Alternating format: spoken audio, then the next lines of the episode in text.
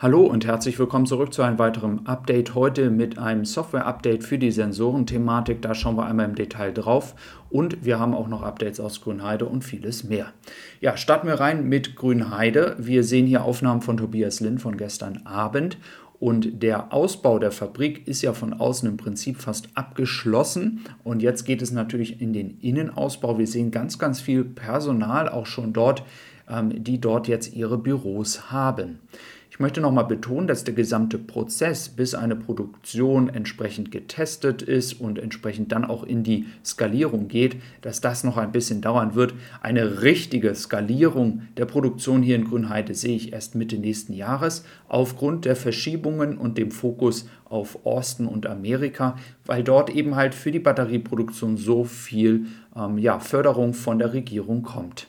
Dann schauen wir noch auf das Thema Personal.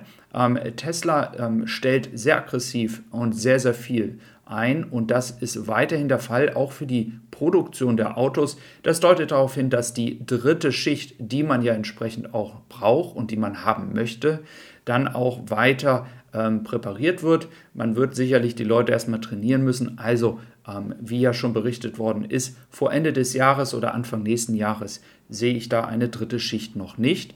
Es soll aber möglich sein, ähm, ungefähr 4.000 bis 5.000 Autos pro Woche auch mit zwei Schichten zu schaffen. Das müssen wir aber erstmal abwarten, ob das sich wirklich bewahrheitet. Erfreulich ist tatsächlich, dass auch viele Leute, und das ist von der Agentur für Arbeit in Frankfurt oder hier bestätigt worden, viele Leute, die auch vorher arbeitslos waren, jetzt einen Job bei Tesla gefunden haben. Also es sind nicht nur Leute, die ein bestehendes Unternehmen verlassen haben, um zu Tesla zu gehen, sondern es sind auch viele Menschen, die vorher keinen Job hatten.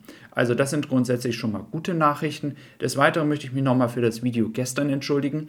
Ich hatte über die Sensorenthematik gestern gesprochen, da komme ich aber gleich nochmal drauf, was da mein Fehler war.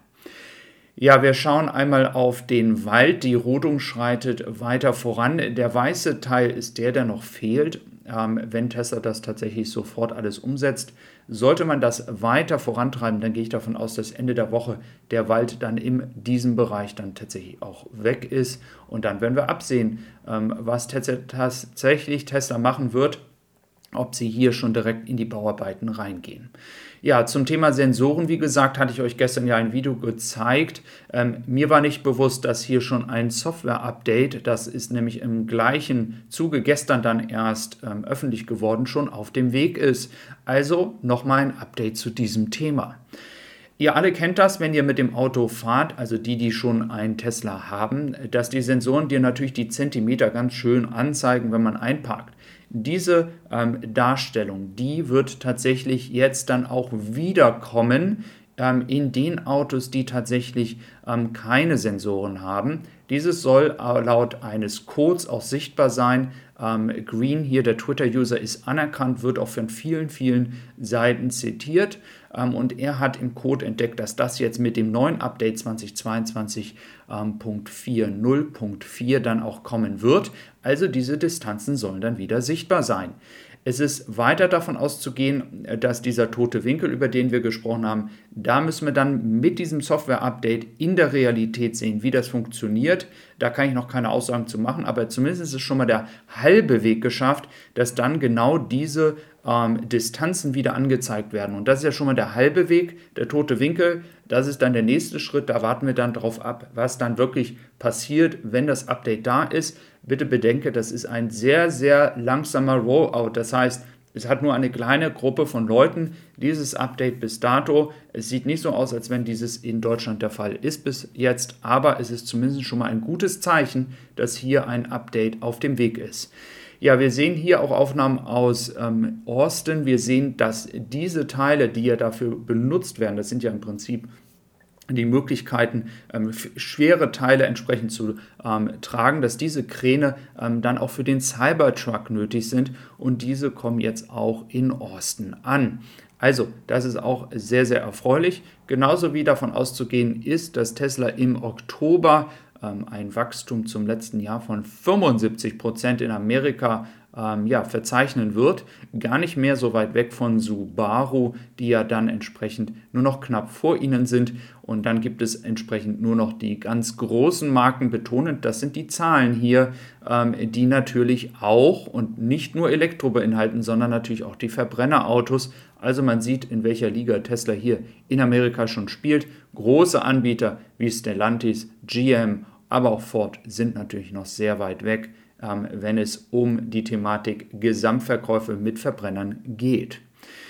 Ja, ich hatte nämlich vergessen, dass auch gerade ähm, mit dem Update mit den Sensoren auch ein Update zu den Scheibenwischern kommen soll. Da hatten sich ja auch viele darüber beschwert. Es soll also im Zuge des gleichen Updates auch etwas mit den Scheibenwischern passieren, dass einfach besser erkannt wird, wenn es tatsächlich regnet. Da hatten auch sehr viele sich darüber beschwert. Also das wird ein sehr, sehr spannendes Update, auf welches wir wahrscheinlich noch ein bisschen warten müssen. Nochmal zu der Thematik mit den äh, ganzen Angestellten, da möchte ich einfach nochmal drauf äh, zurückkommen. Ähm, es gibt in ähm, Deutschland ja die Problematik, dass wir in einigen Bereichen einfach nicht mehr genug Personal haben. Man kann es Tesla zugute halten, dass sie sich auch Leute nehmen, die eben halt nicht 100% qualifiziert sind, vielleicht kein Studium haben, vielleicht keinen Schulabschluss vielleicht sogar haben oder eben halt kein Abitur haben, trotzdem diese Leute aber nehmen und trainieren, um in der Produktion zu arbeiten. Ich persönlich finde das die richtige Strategie und ähm, ich sehe da auch sehr viel Potenzial. Tesla hat in Amerika ja insgesamt jetzt schon 50.000 Menschen angestellt und wir sehen das ja auch in Deutschland, ähm, die, das Rekrutieren von Personal weiter voranschreitet und dann entsprechend auch schon jetzt mehr als 7.000 Menschen für Tesla arbeiten. Wenn wir weiterschauen nach China, dann sehen wir hier, dass im Oktober, das ist jetzt noch eine Schätzung, es läuft wahrscheinlich darauf hinaus, dass unabhängig von den ganzen Schiffen, die ja Tesla jetzt im Oktober schon Richtung Europa geschickt hat, Tesla übrigens auch circa 20.000 Autos in China verkauft hat.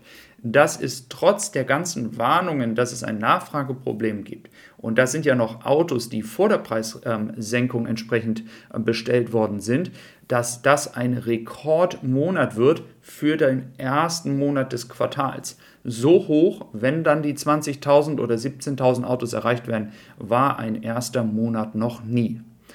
Ja, dann schauen wir nochmal auf die Schiffe. Wir haben die Morning Cello, die entsprechend in Shanghai angekommen ist. Hier möchte ich nochmal darauf hinweisen, auch dieses Schiff ist nicht für uns in Deutschland nach dem letzten Stand der Informationen, die ich entsprechend bekommen habe. Genauso wie ja die Malaysia Brave auf dem Weg nach Japan ist. Mal schauen, vielleicht kommt sie auch wieder zurück. Aber auch hier kann ich euch vom Namen her sagen, dass es kein Kandidat für den europäischen und deutschen Bereich ist. Ja, wenn du meinem Podcast folgen möchtest, tessiesupply.com, da kannst du diese Tonspur auch als Podcast hören. Ich würde mich darauf freuen, wenn du auch dort vorbeischaust. Ich wünsche dir noch einen wunderschönen Tag. Mach's gut, bis dann.